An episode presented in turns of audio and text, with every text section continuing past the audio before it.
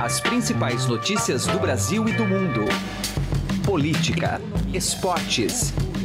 Informação com a credibilidade do maior jornal do país. Estadão Notícias.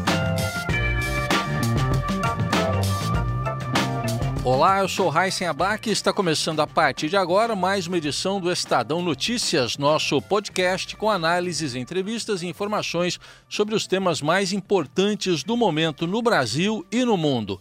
A edição de hoje apresenta uma análise dos primeiros sinais revelados na transição para o futuro governo do presidente eleito Jair Bolsonaro.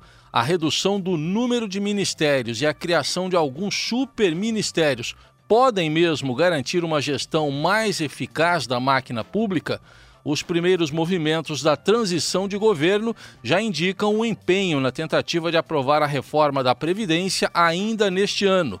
Demonstram também a promessa de combate à corrupção e ao crime organizado, com o anúncio do nome do juiz Sérgio Moro para o Ministério da Justiça e da Segurança Pública e como ficam os partidos políticos que exerceram forte influência e se aproveitaram do loteamento de cargos nos últimos governos.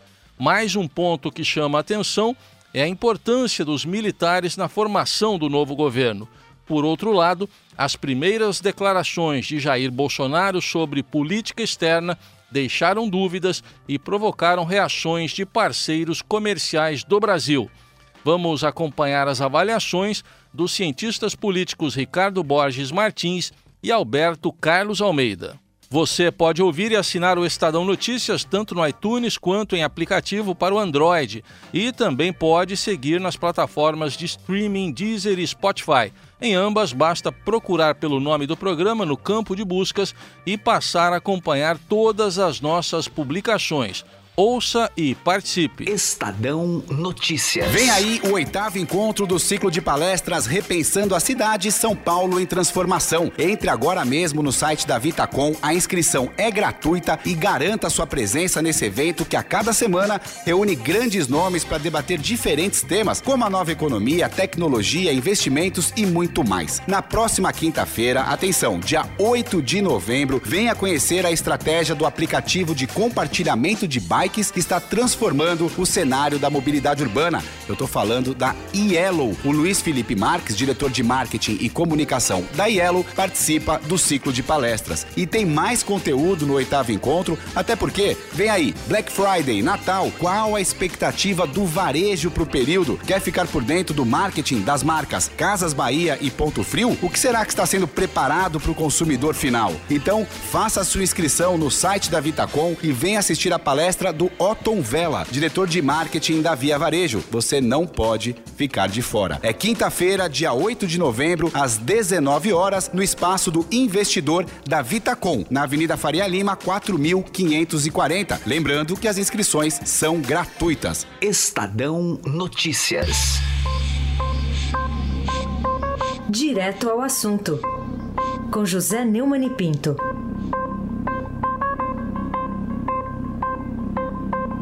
Uma das minhas visitas diárias na redação do Estadão é do blog do Falso Macedo, meu velho amigo, maior repórter é, investigativo do Brasil. E eu disse a ele que estava com vontade de fazer um, um comentário aqui para o Estadão Notícias sobre o festival que antecede o Festival Rock in Rio, que é o festival Não Largo Osso Porque o Osso é Meu. Né? Ele disse: não, tem que ser filé, o osso é coisa de cachorro. Não, eu disse para ele: é osso mesmo, porque primeiro, porque são cachorrinhos de madame. Segundo, porque o que essa gente quer é que não sobe filé para nós, quer ficar com todo o nosso dinheiro para gastar. Por isso que o Ministério do Trabalho, não foi a assessoria de imprensa, o, o, o Ministério, o prédio do Ministério do Trabalho, numa prova de que realmente o, o Niemeyer, que o desenhou, é considerado um deus pela esquerda. Então, o Ministério do Trabalho protestou veementemente quando soube que ia ser extinto, dizendo que está há 88 anos instalado, não ali, porque foi criado pelo Getúlio, ainda captura no Rio, né? A verdade é que do tempo do Getúlio para cá mudou muito. O Ministério, na verdade, era Trabalho e Previdência Social, ainda tinha uma razão de ser. Hoje não tem mais, houve a reforma trabalhista e a roubalheira da eh, das inscrições de sindicatos que abrem eh, vagas no nosso bolso para meter a mão, é, essa roubalheira é, levou, por exemplo, a Dilma a nomear o neto do Brizola, o Brizola Neto, para corrigir, não conseguiu porque o PDT lhe tirou o poder. Depois o poder foi entregue ao PTB e nós vimos é, claramente no Brasil o que é que o Ministério do Trabalho fez com o nosso dinheiro. O Bolsonaro já deu uma entrevista dizendo que o Ministério do Trabalho vai é, ser incorporado a outra pasta. É, o Bolsonaro não precisa ficar ouvindo esse tipo de gemidos dessa, desse festival não largo o osso porque o osso é meu, porque senão ele não vai ter a fazer outra coisa na vida. Essa burocracia de Brasília tem mesmo que perder os seus empregos. Nós não temos mais condições de sustentar esse festival não largo o osso que o osso é meu. E pronto, acabou. José Neumann e Pinto, direto ao assunto. Estadão Notícias. Política. Nosso assunto agora é o início da transição de governo de Michel Temer para Jair Bolsonaro. O que será que revelam os primeiros sinais dessa transição, de como pode vir a ser o governo Bolsonaro, que neste início aí de transição está se focando na questão da reforma da Previdência e também no combate à corrupção e ao crime organizado. Esse último caso aí com a indicação do juiz Sérgio Moro para o cargo de ministro da Justiça e da Segurança Pública.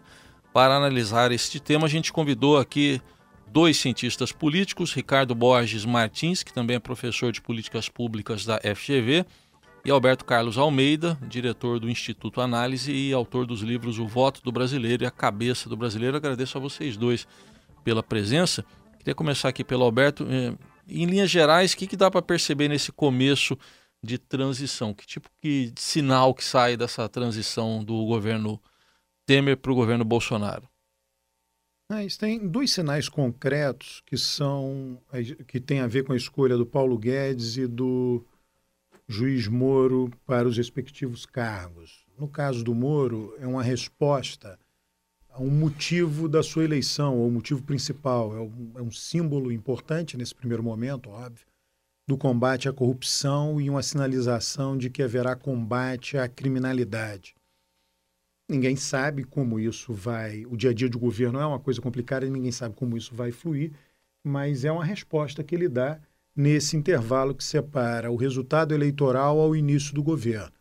E com relação ao Paulo Guedes, a gente tem que sempre recordar que o Paulo Guedes foi uma escolha que ele fez lá atrás, despretensiosa, no fundo, para agradar o mercado. Pega alguém aí que nunca esteve relacionado a nenhum governo e coloca para dar um sinal de que eu caminharei na direção de políticas econômicas liberais. colocou ali, mas sem ele acreditar em tais políticas.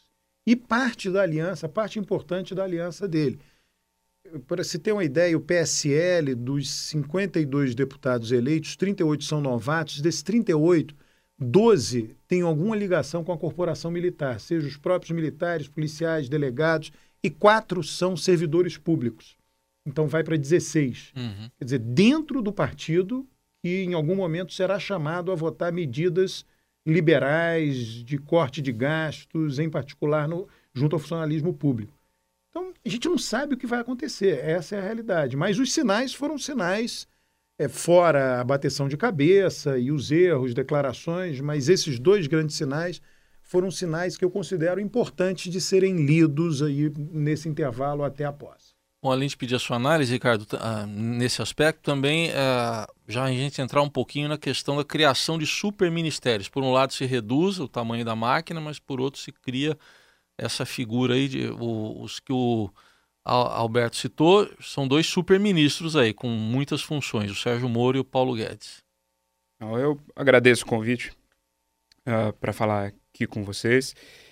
É, o desafio central do ponto de vista uh, de execução de política pública por parte do Bolsonaro é de coordenação e mobilização da Câmara, do Congresso, né? enfim, Câmara e Senado. Né? Ele assume um Congresso extremamente fragmentado e assume também em um momento de, de muitos novos atores surgindo é, na cena, né? São candidatos ali que se elegeram e não tinham mandato, como Alberto já trouxe aqui. É, o desafio dos ministérios é parte central do presidencialismo de coalizão. Né? Muito tempo, né, nesses últimos 30 anos, os presidentes se valem dos ministérios né, de nomeação para cargos e para pastas para compor uma coalizão dentro desse Congresso. Bolsonaro está dando sinais de que não deve responder a esse tipo de, de lógica, né, de, de, mecanismo de funcionamento do, do, do sistema político brasileiro, né, que vai apontar outras, outros nomes, nomes de fora da, do, da cena partidária, e que é, vai chamar gente que é, enfim, referendada na sociedade para isso, tal, juntando ministérios. O desafio que se coloca é a capacidade que ele vai ter de coordenação política a partir disso. Né? Que base ele é capaz de formar, sobretudo tendo uh, sido eleito por um partido tão uh, novo, né? que é um partido que fez um campeonato excelente aqui na corrida eleitoral, né? conseguiu eleger 52 uh, deputados para a Câmara, mas era um partido que, em 2014 ninguém imaginava que chegasse à presidência. Era um partido que tem hoje oito candidatos apenas, né? e a gente não sabe ainda como esse partido vai se comportar ali. Roberto, na sua avaliação, até onde ele consegue ir com essa, essa estratégia de, num primeiro momento, não ceder aos partidos, como parece que está ocorrendo? É, pelo que eu entendi, a estratégia é utilizar as bancadas temáticas. Então tem lá a bancada da bala, a bancada do boi, a bancada da Bíblia. Isso funciona para as questões temáticas das bancadas. O que acontece, em geral, quando você tem que votar algo como a Previdência? Essas bancadas aprovam sim aprovam, mas não têm compromisso com itens importantes da pauta. Então, o que, que muitas vezes acontece quando você mobiliza dessa forma? O nome está lá, aprovado reforma da Previdência, só que faltou um inciso, faltou um artigo que teria um impacto muito grande na economia do setor público. Tá? E, mas por que faltou? Porque essa bancada lá dentro não é fiel. Né? Uhum. Os presidentes que conseguiram Fernando Henrique fez isso, Lula em algum momento fez isso, formar um bloco, né? E aí para formar bloco tem tomar lá da cá, não tem jeito, né? Como o sistema funciona, não tem nada é, num aspecto, tá? Não tem nada de ilegal no sistema. Você tem cargos para nomear, você nomeia para aqueles cargos e em troca os parlamentares apoiam o seu governo, mas também desde que sejam ouvidos. Os parlamentares querem ser ouvidos, a gente não pode esquecer. O Congresso não é um fantoche. O Congresso não é algo sem razão. O Congresso foi eleito. Cada deputado ali teve votos, cada senador teve votos. Então ele está representando um eleitorado ali dentro e ele sabe disso. Ele, e, e, aí ele quer ter poder, ele quer influenciar uma política pública. Tem razão. Uhum. Estamos ouvindo aqui os cientistas políticos Alberto Carlos Almeida e Ricardo Borges Martins falando sobre o início da transição de governo para Jair Bolsonaro. Pegando o mote da segurança pública e da, do combate à corrupção, que foi muito forte né, na campanha, e agora vem um símbolo aí nisso tudo, que é o juiz Sérgio Moro, especialmente no combate à corrupção. É, essa estratégia, apesar de, num primeiro momento, embutir um nome na cabeça da população aí que é, tem um apelo popular, traz algum risco também? Qual a sua visão, Ricardo? Bom, é, o Bolsonaro e sua campanha são acusados, enfim, de, de muita coisa, mas uma coisa não podem ser acusados, eles foram muito claros em suas agendas. Né? É, liberal na economia e conservador nos costumes. Né? E, diante disso, a nomeação de, de Sérgio Moro é um aceno extremamente positivo para grande parte do eleitorado, inclusive para muita gente que pode até não ter votado em Bolsonaro por considerá-lo radical demais, extremista demais.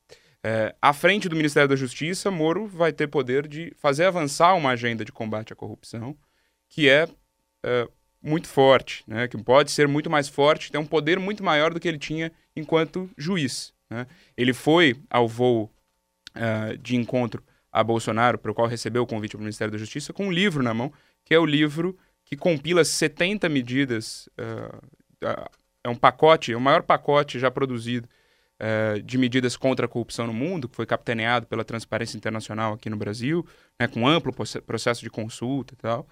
E, aparentemente, este livro vai deve coordenar as ações do juiz, não mais juiz agora, futuro ministro da Justiça, Sérgio Moro. o risco que se tem na, na guerra de narrativas políticas é que se dá mais um elemento para a narrativa criada pelo PT de que a Lava Jato tem um caráter uh, dito faccioso, né? que ela é perseguidora de um partido em específico, de uma liderança política em específico, enquanto deixa de lado outros, né? que era, enfim, uh, que foi o que acabou acontecendo né, com a prisão de Lula e agora uh, Lula no momento era o principal candidato, né, é o candidato favorito, com chance de ganhar até no primeiro turno naquele momento, ele é condenado Todos sabemos do protagonismo do juiz Sérgio Moro diante disso. E depois da vitória do, do segundo colocado, uhum. de então, agora futuro presidente Jair Bolsonaro, ele é convidado a ministro da Justiça. Isso é, um, é, uma peça importante na narrativa petista que eu imagino que o PT deve usar e muito daqui em diante. Falando em protagonismo, Roberto, a gente vê um papel dos militares mais forte, né? Já nessa transição, já um prenúncio do que será o futuro governo. É, a gente vendo, de, por outro lado, que Bolsonaro ainda é inexperiente no campo administrativo, que papel podem ter militares, por exemplo, como Augusto Heleno, o próprio vice Mourão, com quem ele andou não tendo um bom entendimento até durante a campanha? Olha, os militares, eles não são. Eles não têm uma familiaridade com o mundo da política. Né? Eles têm uma familiar... A, a, a formação deles e a cabeça deles é uma cabeça hierárquica a formação deles é uma formação de engenheiro, no sentido, eu acho positiva a formação de engenheiro, mas não para lidar com a política, que é no sentido de que é, tudo é cartesiano. Na política não é. Então, é, é, eles vão entrar num ambiente e num mundo que é pouco familiar. Tá? E aí a gente não sabe o que, que ele vai fazer em tudo que diz respeito aos ministérios que hoje a gente o Brasil cortou todos os gastos, né? mas em algum momento eles devem voltar, mas no que diz respeito a obras, a gastos eh, discricionários do governo. Tá? Isso é importante, ou vem sendo importante, para que você tenha apoio político na Câmara e no Senado. Os maiores partidos agora nem têm isso mais, o MDB perdeu o protagonismo que tinha, mas em geral cabia a ele ter acesso aos cargos e ministérios com maior recurso discricionário. E quando isso não foi feito, que foi no governo Dilma, o governo perdeu a sustentação, perdeu a estabilidade. Tá? Então a gente não sabe, é um ponto de interrogação. Ele pode começar não fazendo isso, o Collor começou assim, o próprio Lula, uhum. e depois ter que ceder. Ele começa a receber os recados da Câmara e do Senado e acaba cedendo. É, em toda essa investigação da Lava Jato, né, tem vários episódios relevantes, tem um que eu considero emblemático e que apareceu no depoimento de várias testemunhas, réus, quando se diz que no governo do Lula o PP não votava com o governo até o dia em que deram uma diretoria da Petrobras para o PP. Aí ele passou a votar com o governo. Sim. Isso provavelmente vai acontecer. Eu não estou me referindo à Petrobras propriamente, Sim. mas algum cargo que seja de livre nomeação do presidente da República e que ele vai bater o martelo de quem vai ocupar o cargo. Uhum. Bom, uh, nessa fase ainda gerou alguma preocupação, mais que isso, uma, alguma reação já, uh, quando o Bolsonaro falou alguma coisa sobre política externa brasileira. Ele fez citações aí sobre a China, também sobre a mudança da embaixada do Brasil lá de Israel, de Tel Aviv para Jerusalém, gerando reações da própria China e no mundo árabe. É, já tem uma mudança de tom, vocês percebem isso? Parece que ele está tentando dizer que não é bem assim, né? Tem, tem isso, né? Uh, Bolsonaro encarou uh, essa agenda de comércio exterior, de relações internacionais, também dentro de um nicho de disputas ideológicas. Né? Uh, não à toa também a declaração contra Mercosul, né? não à toa todo o aceno positivo que faz aos Estados Unidos e a Trump. Né? E o que já acontece é de muitas lideranças políticas, de gente dentro do Itamaraty e também do resto do mundo, é apontar para o Bolsonaro que, olha, é, isso aqui não é uma, uma, uma brincadeira de, de, narrativas, de guerras ideológicas, isso aqui é, é, é, mais sério e é preciso a manutenção de uma, uma ordem, de uma certa estabilidade conquistada e também de uma reputação do papel do Brasil no, não só no comércio exterior, mas na diplomacia exterior como um todo. Né? E que o Bolsonaro não pode colocar 30, mais de 30 anos, e também os militares fazem parte dessa construção, é, mais de, de 50, 60 anos de construção histórica uh, uh, em risco apenas para fazer uma disputa narrativa aqui no Brasil.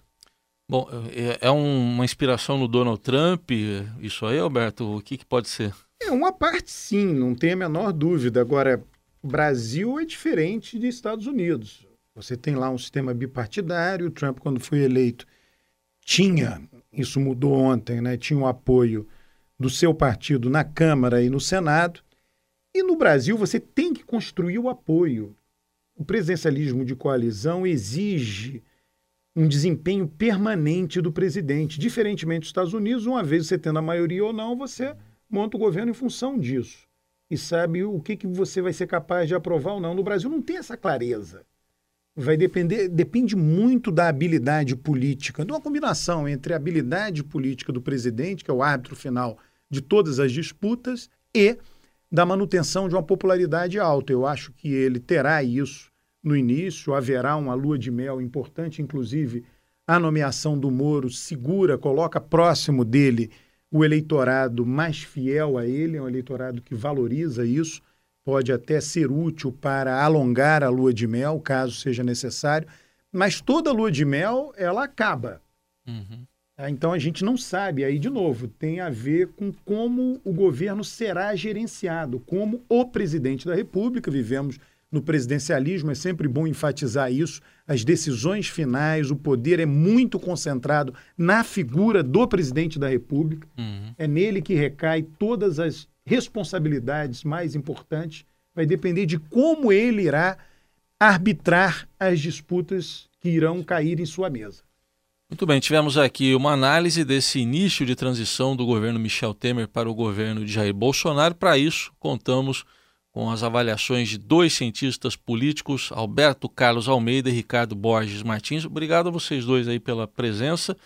Esperamos contar com vocês numa Obrigado. próxima oportunidade. Obrigado. Obrigado a vocês pelo convite. Estadão Notícias. Momento Estadão Media Lab. Colégio Magno Mágico de Oz. Você sabe a diferença entre uma escola bilíngue e uma escola internacional?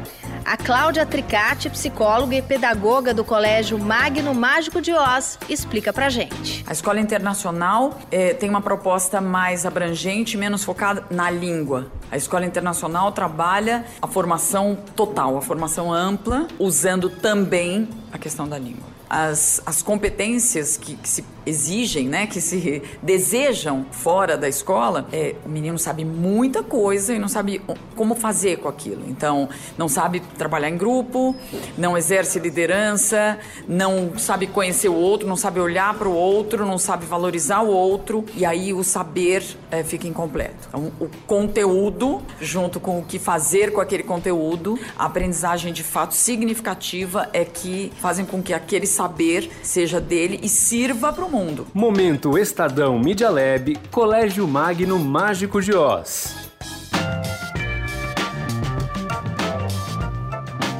O Estadão Notícias desta quinta-feira vai ficando por aqui. Contou com a apresentação minha, Raíssen Abac, produção de Diego Carvalho, trabalhos técnicos de Nelson Volter e o diretor de jornalismo do Grupo Estado é João Fábio Caminoto. De segunda a sexta-feira, uma nova edição deste podcast é publicada. Saiba mais no blog Estadão Podcasts. Estamos presentes também na Deezer. Procure este e outros podcasts do Estadão por lá e mande o seu comentário e sugestão para o e-mail podcast@estadão.com.